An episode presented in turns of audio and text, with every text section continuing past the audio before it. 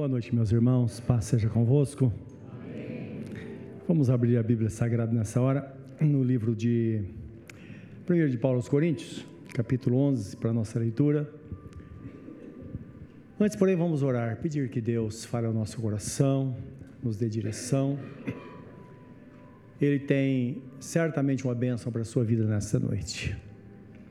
Todas as vezes que estamos na presença de Deus, vamos buscar dele Está escrito que Deus, na sua multiforme graça, Ele nos abençoa segundo a nossa necessidade.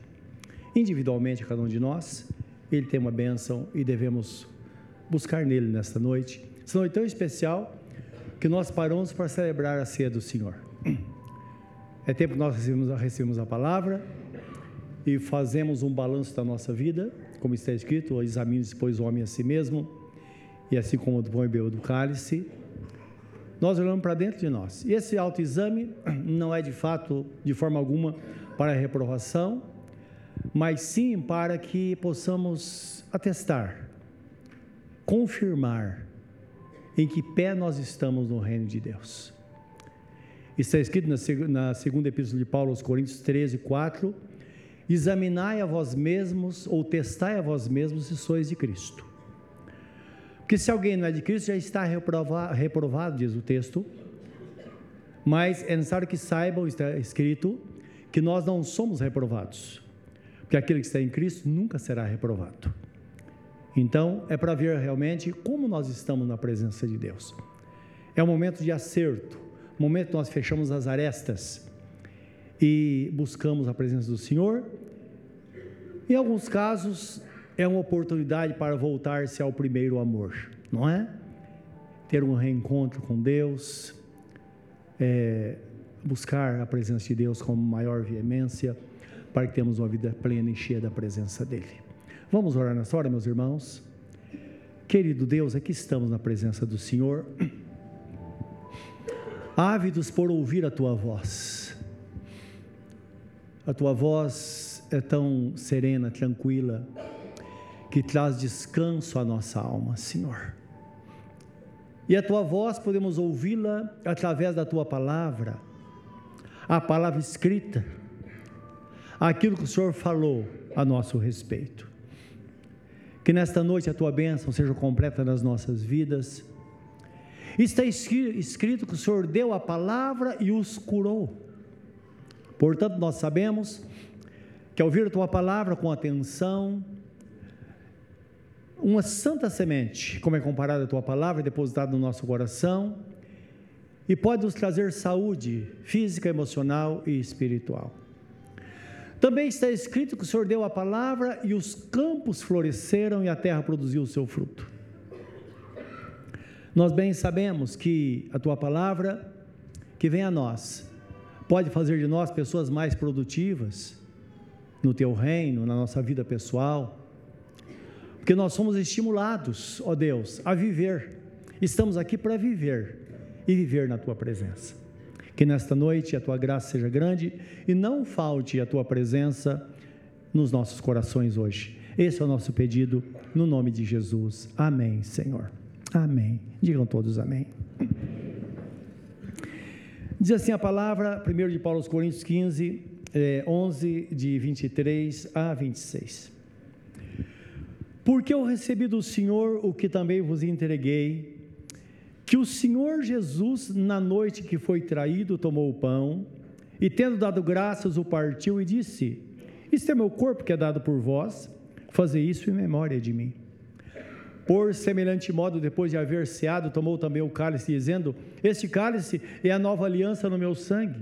Faz isso todas as vezes que o beberdes em memória de mim, porque todas as vezes que comerdes este pão e beberdes o cálice, anunciais a morte do Senhor até que venha. Amém. Tomai e comei, tomai e bebei, disse Jesus. O corpo, o meu corpo é que dá vida, e o meu sangue é que purifica de todo o pecado. Essa é a mensagem do Senhor para a nossa vida. Esse texto mostra, meus irmãos, a grandeza ou a grandiosidade do sacrifício de Jesus, que foi a expressão da sua graça para conosco, para com as nossas vidas, que nos salvou de uma eterna perdição. E quando nós cremos nele e aplicamos nele o nosso compromisso de fé, aplicamos a nossa fé nele, somos batizados, então nós somos remidos ou redimidos dos nossos pecados, purificados dos nossos pecados, como está em Efésios 2:38. E o apóstolo Pedro aqui, ele fala aos judeus, e ele fala de uma forma muito dura, inclusive, dizendo: Saiba com certeza, ó nação de Israel, que Jesus Cristo, a quem vocês crucificaram, Deus o fez Senhor e Cristo. E diz o texto que eles, ouvindo essa palavra, eles compungiram-se em seus corações e perguntaram: Senhores, o que devemos fazer? E o apóstolo Pedro responde: Cada um de vós, após crer no Senhor, sejam batizados para perdão dos, para a remissão dos vossos pecados e recebereis o dom do Espírito Santo, porque a promessa diz respeito a vós, a vossos filhos e a todos aqueles que estão longe e a todos quantos Deus nosso Senhor chamar. Portanto, a bênção que ele fala lá, ela se estende a nós hoje. Nós que estávamos tão longe, aqui estamos agora debaixo dessa mesma promessa.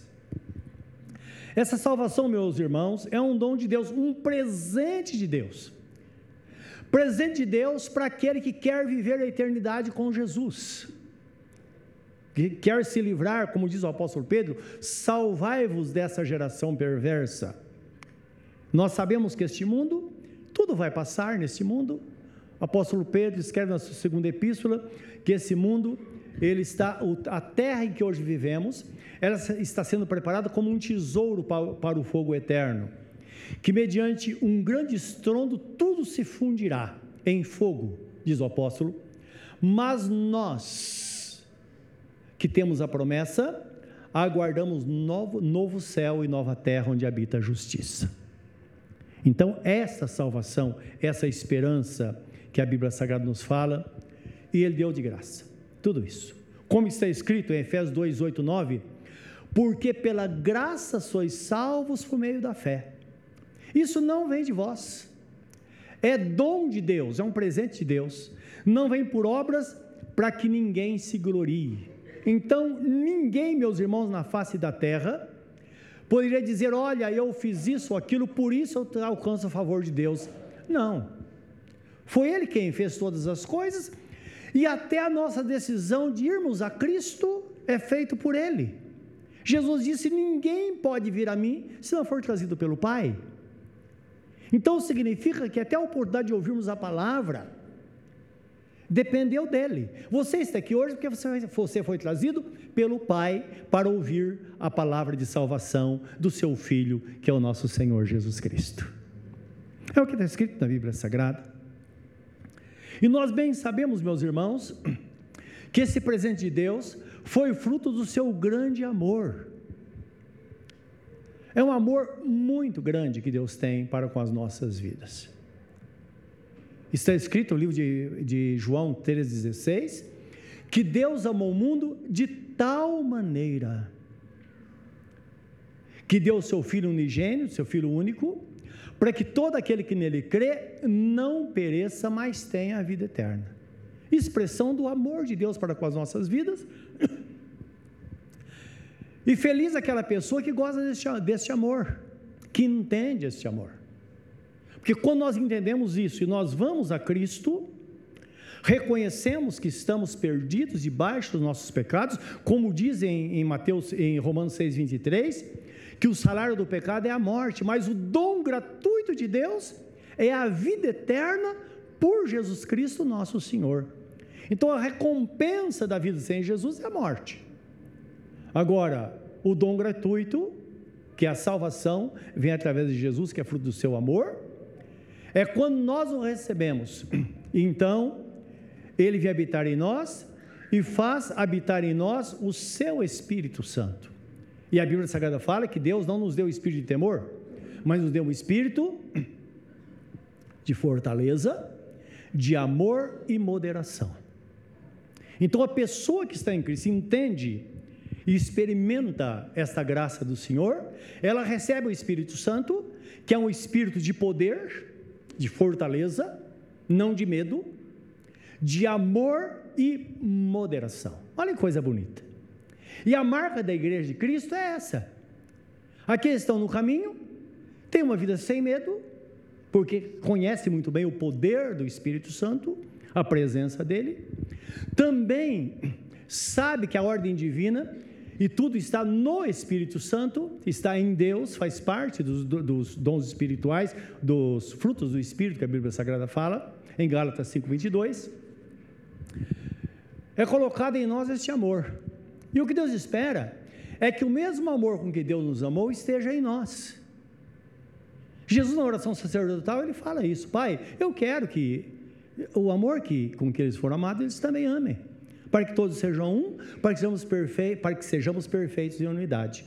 Então lembra, a marca do cristão é o amor. Portanto, se você é crente, ame sem limites. É isso que Deus espera de nós. E por fim, um espírito de moderação.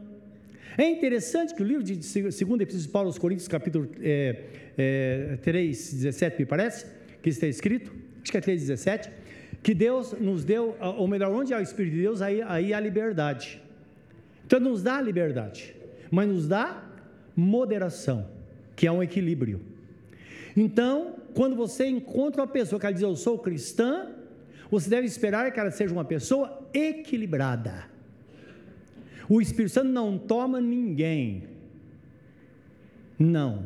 Quem toma as pessoas são espíritos malignos. O Espírito Santo ele habita em nós, ele enche o nosso coração, mas nós temos plena consciência do que nós estamos fazendo, para que possamos oferecer a Deus um culto racional. Dá para entender isso? O apóstolo Paulo, escrevendo nos Romanos, capítulo 12, é, de 1 a 13, ele diz assim: Eu vos rogo pelas misericórdias de Deus, que apresentei os vossos corpos em sacrifício vivo, santo e agradável a Deus, que é o vosso culto racional. E não vos conformeis com este mundo, mas transformai-vos pela renovação da vossa mente, para que experimenteis a boa, perfeita e agradável vontade do Senhor. Então percebe que a Bíblia sempre nos chama a ter um culto racional, saber o que está fazendo. Se você encontra pessoas que oferecem oferece um culto a Deus de forma estranha, toma cuidado, porque há liberdade, porém há um equilíbrio na nossa vida e cada um deve entender o que está fazendo. Amém, meus irmãos? É bom tomar cuidado, porque a igreja de Cristo, ela é contaminada constantemente com tantas coisas que as pessoas, exaltar a Cristo, muitas elas querem se exaltar. Então, vamos tomar cuidado. Há pouco tempo atrás, algum, muito, por muitos anos isso, nós sabemos que muitas igrejas começavam a tocar chofar na igreja, dizendo que atraía a presença do Espírito Santo. Primeiro, esse era o povo de Israel no Velho Testamento. Se fosse hoje para nós, como somos gentios, seria um berrante, não é verdade? Então não tem nada a ver com a gente. Outros pegavam e fizeram uma réplica da Arca da Aliança, só que ela era feita de ouro. Eles fazem madeirite e pinta de amarelo lá de cor de ouro. E as pessoas acham que Jesus está ali. Tanto é que algum tempo atrás, na cidade de Belo Horizonte, colocaram uma sobre um caminhão e encheu de pastores sobre o caminhão, todo mundo chorando e louvando e, e se ajoelhando na frente daquela arca, daquela, daquele objeto de madeira. Lembra que Jesus Cristo fala em livro de João, capítulo 4, versículo 4: Vem a hora e já chegou em que os verdadeiros adoradores adorarão, adorarão o Pai em espírito e em verdade, e são esses tais adoradores que o Pai o procura. Então está falando que a adoração deve sair do nosso coração e com consciência na presença do Senhor nosso Deus Todo-Poderoso. Então é isso. Então está falando de uma pessoa que serve ao Senhor. É a graça e a misericórdia de Deus, meus irmãos, que foi derramada em favor de nós para o perdão dos nossos pecados, para nós herdarmos a vida eterna e sermos testemunhas de Jesus aqui na terra. Então, quando você pensar em qualquer situação, pense em Jesus naquela situação. No livro de Gálatas, capítulo 5, versículo 22, quando fala do fruto do Espírito, é interessante que fala fruto do Espírito e apresenta lá suas características, não é?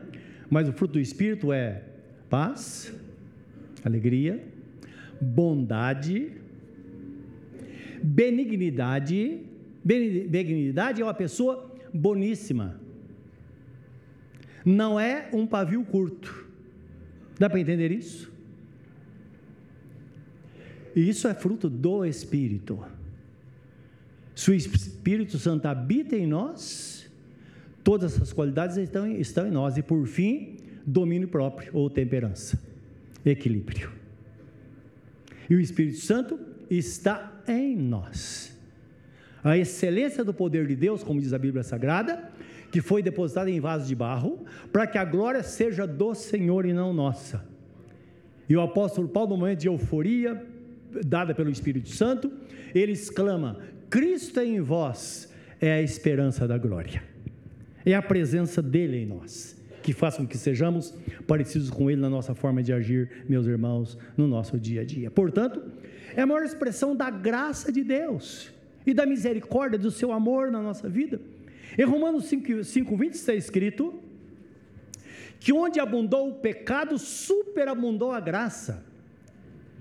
Então, o que precisamos entender é que o homem pecador, separado de Deus, ele está perdido. Agora é interessante porque diante de Deus não há pecadinho ou pecadão. Pecado é pecado. E o pecado reconhecido perante Deus é aquele que separa a pessoa de Deus, e principalmente o pecado da original de quando o homem se separou de Deus por ter abandonado o, lá no jardim do Éden, ter eh, se, Satanás rebelou contra Deus de, e, o, e fez com que o homem também se rebelasse contra Deus. Então esse pecado é um pecado que separou de fato o homem de Deus. Agora, o texto fala que onde abundou o pecado, superabundou a graça. Isso é importante porque que Deus, o poder dele é tão grande, que aprove a ele encerrar todos os homens debaixo do pecado, para que pudesse usar de misericórdia para com todos. Isso é aqui no livro de Romanos, capítulo 11, versículo 29, se não me falha a memória. Então Deus, ele colocou todos debaixo do pecado, porque todos, como está escrito, como Adão pecou, o pecado se estendeu a toda a humanidade. E agora use misericórdia para com todos. Só que nós sabemos que cada pessoa tem uma história. Tem pessoas que sempre teve uma vida normal. Eu não sei se os irmãos se lembram, ah, teve pessoas assim, antigamente se falava assim: olha, eu não bebo, não fumo, não, não faço mal para ninguém, se não posso fazer o bem, o mal também não faço. Eu até pareço um crente, não é? E tem outra pessoa que ela tem uma vida marcada, tem uma história ruim, muitas vezes pelos traumas da própria vida, pela sua história familiar. Hum, nós sabemos disso. O que a Bíblia Sagrada nos mostra, meus irmãos, é que não importa a situação da pessoa, quanto mais profundo for o vale, maior vai ser a graça de Deus sobre esta pessoa. Dá para entender isso? Não existe nada que Deus não possa fazer. Por isso que ele diz: agindo eu, quem impedirá? E é por isso que pessoas, às vezes perdidas, pervertidas, estão longe de Deus e de repente elas têm um encontro com o Senhor e têm uma vida transformada por Deus. Assim como aquela pessoa que talvez tenha uma história mais branda, mas ambas precisaram da salvação mediante o encontro que elas tiveram com a pessoa bendita de nosso Senhor Jesus Cristo. Livro de Romanos, capítulo 6, diz assim: Mas se é pela graça, já não é pelas obras. De outra maneira, a graça não seria graça. Então dá para entender isso?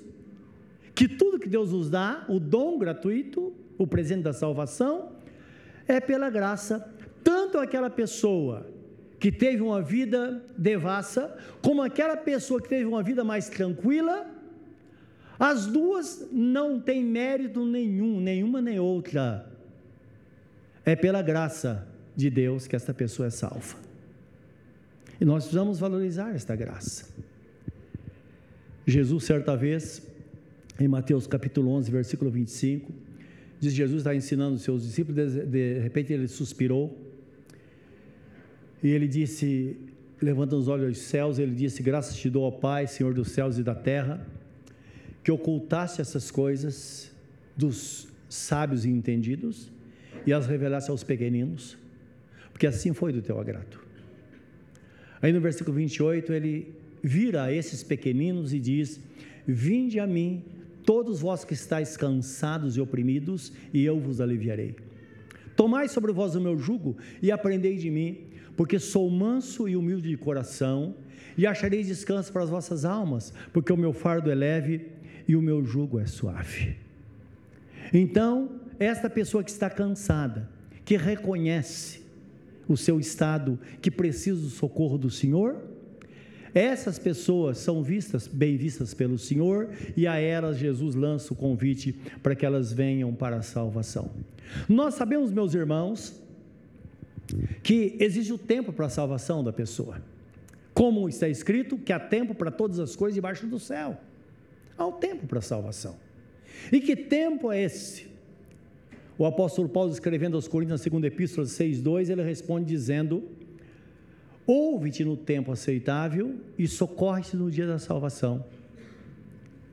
Mas é importante entender que o texto fala assim: Mas hoje é o tempo aceitável e hoje é o dia da salvação.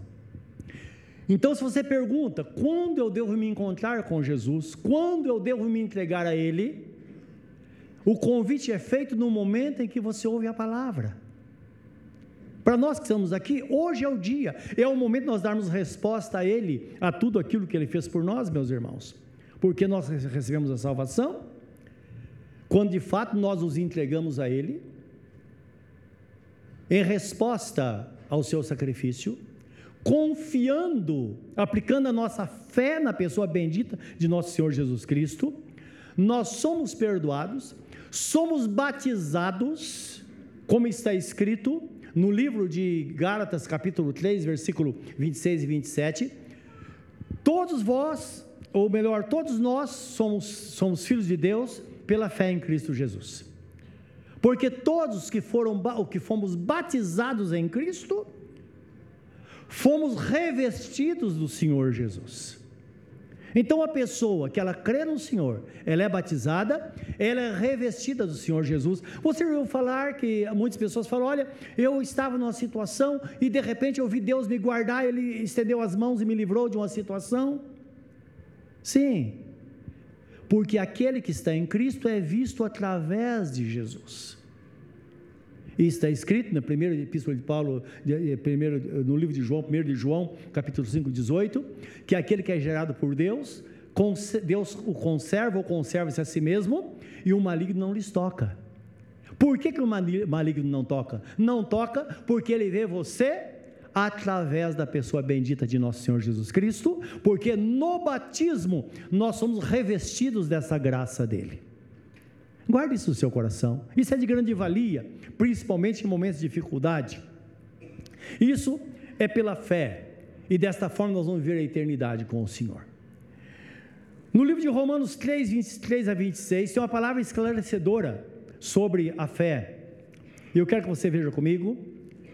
Romanos 3, 23 a 26 diz assim: Pois todos pecaram e todos carecem da glória de Deus sendo justificados gratuitamente por Sua graça, mediante a redenção que há em Cristo Jesus, a quem Deus propôs o seu sangue como propiciação mediante a fé, para manifestar a sua justiça por ter Deus, na sua tolerância, deixado impunes os pecados anteriormente cometidos, tendo em vista a manifestação da sua justiça no tempo presente, para que ele mesmo, ser, ou para ele, mesmo ser justo e justificador daquele que tem fé em Jesus. Então precisamos eh, pensar em alguns uns, uns termos desse texto, não é? O texto fala que nós somos justificados gratuitamente por Sua graça, mediante a redenção que há em Cristo. Então significa que Jesus nos redime do pecado. E redimir significa trazer de volta o que se perdeu. É por isso que se alguém está em Cristo, ela por ser uma nova criatura, a sua vida é melhor. Então a pessoa chega a Jesus, ela está com a vida atrapalhada. Mas aí vem a obra da redenção, a sua saúde é restaurada. Aí daqui a pouco ela consegue um emprego. Aí se torna uma pessoa fiel a Deus, Deus começa a abençoar. Daqui a pouco ela compra um carrinho, daqui a pouco compra uma casa. É assim ou não é?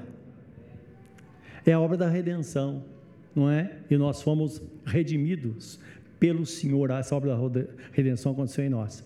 Então o texto fala que tudo isso Deus fez pelo sangue da, própria, pro, da propiciação. A própria propiciação significa, em primeiro lugar, tornar propício, isto é, tornar agradável aos olhos de Deus. Propiciação. Mas também tem outro significado. Para a propiciação significa cobrir e apagar.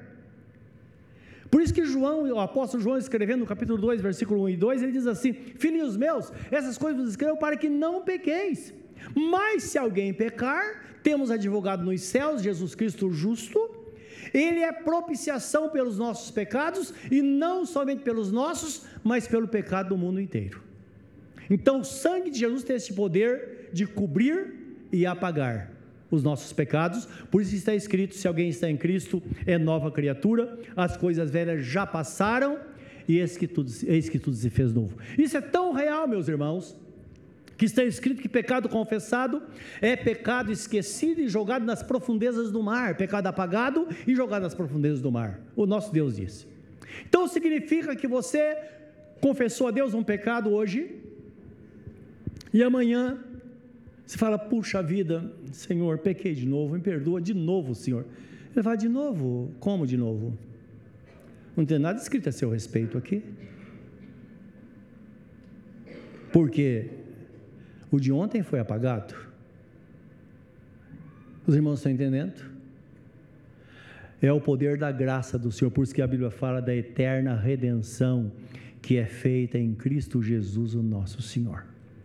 Então, Jesus, como justo, ele é justo e é justificador de todos aqueles que têm fé no nosso Deus, na pessoa bendita de nosso Senhor Jesus Cristo. E lembra, tudo isso por sua graça, porque pela graça sois salvos meio da fé, isso não vem de vós, é dom de Deus, conforme nós lemos, não vem por obras, para que ninguém se glorie. Não é à toa, não foi em vão ou por acaso, que a fé e a graça se tornaram dois dos cinco pilares da reforma protestante. Que a reforma protestante trouxe a Bíblia e os mandamentos de Deus para a igreja. Nós sabemos disso.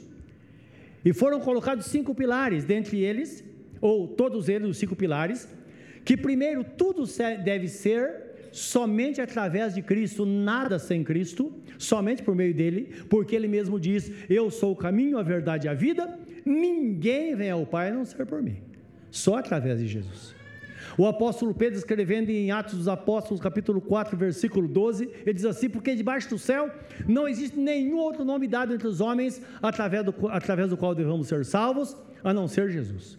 O apóstolo Paulo, escrevendo a Timóteo, que era pastor da igreja de Éfeso, ele diz assim: Porque não existe nenhum mediador entre Deus e os homens, a não ser Jesus Cristo, homem.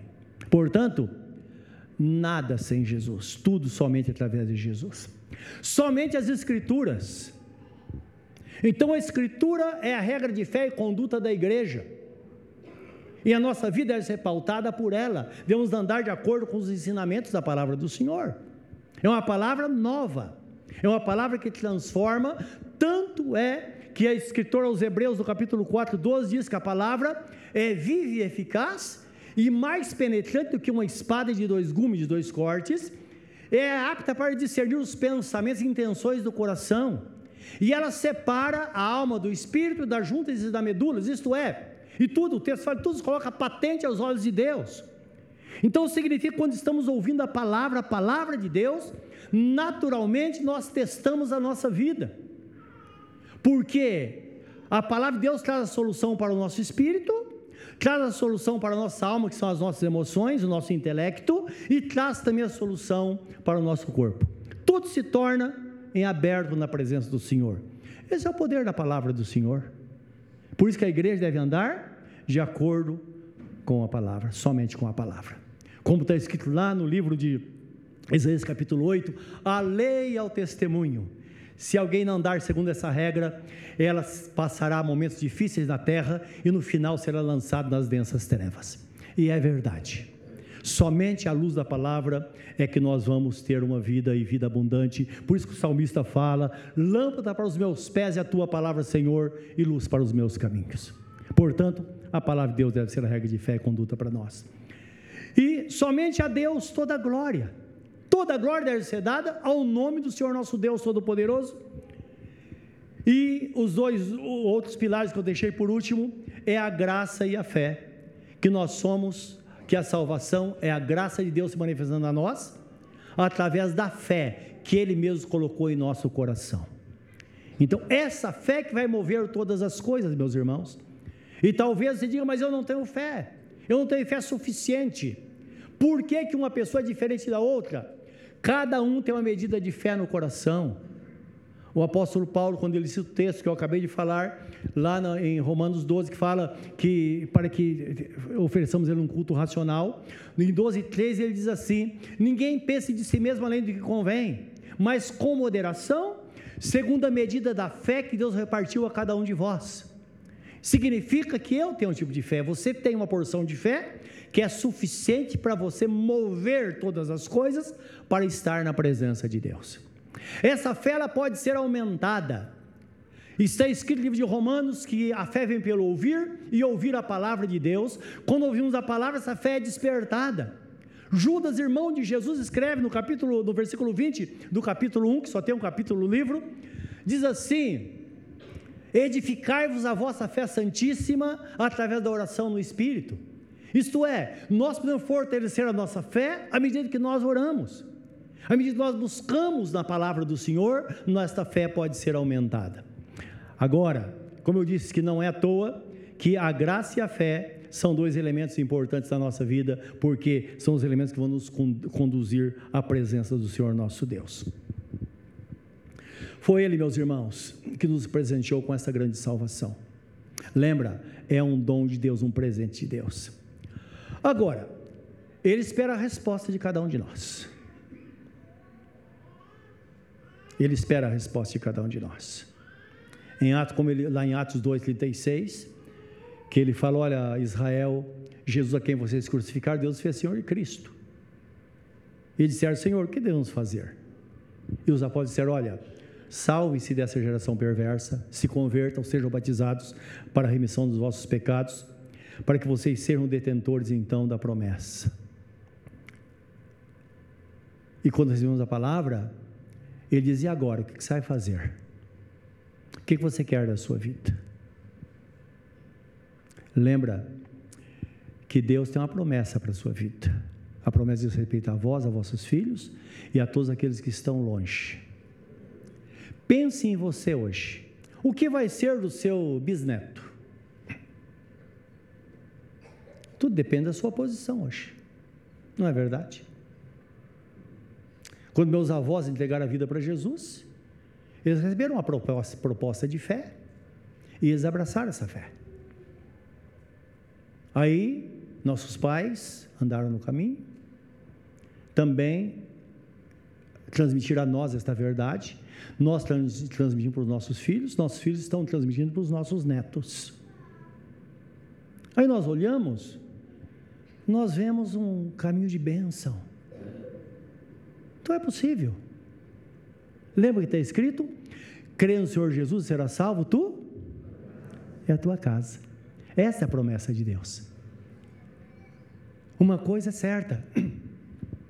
O nosso Deus fala, livro de Isaías 48, 17, 18, ele diz assim: Assim diz o Senhor, o teu redentor, isto é, aquele que redime, aquele que traz de volta o que se perdeu. Eu sou o Senhor teu Deus, que te ensino o que é útil e te mostro o caminho que deves andar. Aí no versículo 18 de Isaías 48, ele fala assim: Ah, se tivesse dado ouvidos à minha palavra, então a tua paz seria como um rio, e a tua justiça como as ondas do mar. Olha a importância da resposta no momento certo, meus irmãos. Porque depois virá o lamento ou virá a alegria. E Deus espera de nós que esta resposta aconteça. E quando acontece, nós então, é quando nós nos movemos e colocamos nossa vida nas mãos do Senhor, nos entregamos a Ele. Quem sabe nesta noite não seja o momento de você dar uma guinada na sua vida e servir a Jesus todo o seu coração, toda a tua alma, todo o seu entendimento e com todas as suas forças e plantar sementes de justiça, sementes boas para o futuro. Em meio a essa geração perversa, é possível viver em vitória. Nós sabemos disso. Nós dependemos de Deus. E eu sei de vocês, alguns que têm filhos, crianças ou adolescentes, o medo que vocês têm de pensar nesse mundo. Não é verdade? Você vê um menino crescendo, um bebê lindo, o que será dele? E na adolescência? A menina crescendo, que é a bebê mais linda do mundo, e à medida que ela vai criando forma, se tornando uma jovem, uma mulher, e os pais com o coração apertado, e agora? Nós podemos legar isso nas mãos de Deus. Deus tem o melhor para nós. Você crê nisso? Ele tem a bênção para a sua vida, Ele tem o controle de todas as coisas. Nós andamos neste mundo, mas formos guardados pelo Senhor, se a nossa vida estiver na presença dEle, se não tivermos medo de ensinar a palavra do Senhor, se não tivermos medo de colocar limite aos nossos filhos, como diz a Bíblia Sagrada, ensinar no caminho que ela deve andar, certamente nós teremos alegria no futuro. Como Deus disse: ensina a criança andando pelo caminho, deitado na cama, é, é, à mesa, almoçando, em todos os lugares, fala desse testemunho, fala quem eu sou porque certamente no futuro essas crianças serão jovens e adultos guardados pela, pela palavra do Senhor, guardados pela presença dEle, meus irmãos. Então aí nós vamos oferecer a Deus o louvor do nosso coração. O louvor do nosso coração é a gratidão que nós temos, meus irmãos, por aquilo que Ele fez em nossa vida. Como diz o livro de Hebreus, capítulo 13, 15, ofereçamos sempre a Deus por meio de Jesus Cristo, sacrifício de louvor, que são lábios que professam o seu nome. Então, quando nós nos colocamos na presença dele, vemos para ele, nós vamos depois ter palavras de louvor, dizer: Senhor, muito obrigado, porque até aqui o Senhor nos ajudou, até aqui o Senhor cuidou de mim. Livro de Apocalipse, capítulo 5, versículo 13. Nós vemos aqui uma visão futurística livro de Apocalipse, né? Então vemos o, apóstolo João vendo o futuro, provavelmente vendo a nós hoje, nossos irmãos que partiram, os que estão aqui na terra. Então, ele viu aquela multidão falando e eles diziam assim: Ao que está sentado no trono e ao cordeiro sejam dadas ações de graças e honra e glória e poder para todos sempre e todo ser que respira se curvava nos céus, na terra, nas águas, em todos os lugares, todos os seres se curvavam diante do Senhor, oferecendo louvores ao nome de Deus, por causa da sua fidelidade por aquilo que ele fez. Hoje estamos plantando, no futuro nós estaremos no nosso coração grato, servindo, ou melhor, louvando ao Senhor por tudo aquilo que ele fez. E quando celebramos a ceia do Senhor num momento como esse, Jesus é claro em dizer que nós fazemos isso em memória dele falando ou lembrando tudo aquilo que ele fez até a sua volta, diz o texto sagrado, isto é, pensando naquilo que ele fez por nós, que não foi pouco, meus irmãos. Isaías 54, 4 diz assim: Certamente Ele tomou sobre si as nossas dores, o castigo que nos traz a paz estava sobre Ele, pelas suas feridas nós fomos sarados. Quer dizer, tudo que Ele sofreu naquela rude cruz, todo o seu sofrimento, é para que nós pudéssemos hoje ter a bênção sobre a nossa vida, é ter uma visão real do sacrifício de Jesus. E quando o texto fala que é necessário discernimento, discernimento é quando você tem a capacidade de ver as coisas do ponto de vista do outro, de forma correta, mas também do ponto de vista do outro. E é interessante isso, né? Às vezes nós vemos as coisas só do nosso ponto de vista, não, não, não tentamos ver o ponto de vista do outro. E na ceia, Deus está dizendo: olha o sacrifício do meu filho do ponto de vista meu. Olha toda a promessa que está nele. Olha o que tem para a sua vida. Olha quanta coisa você pode ter. Olha que proteção você pode ter durante toda a sua vida. Olha que você vai ter os anjos de Deus te guardando.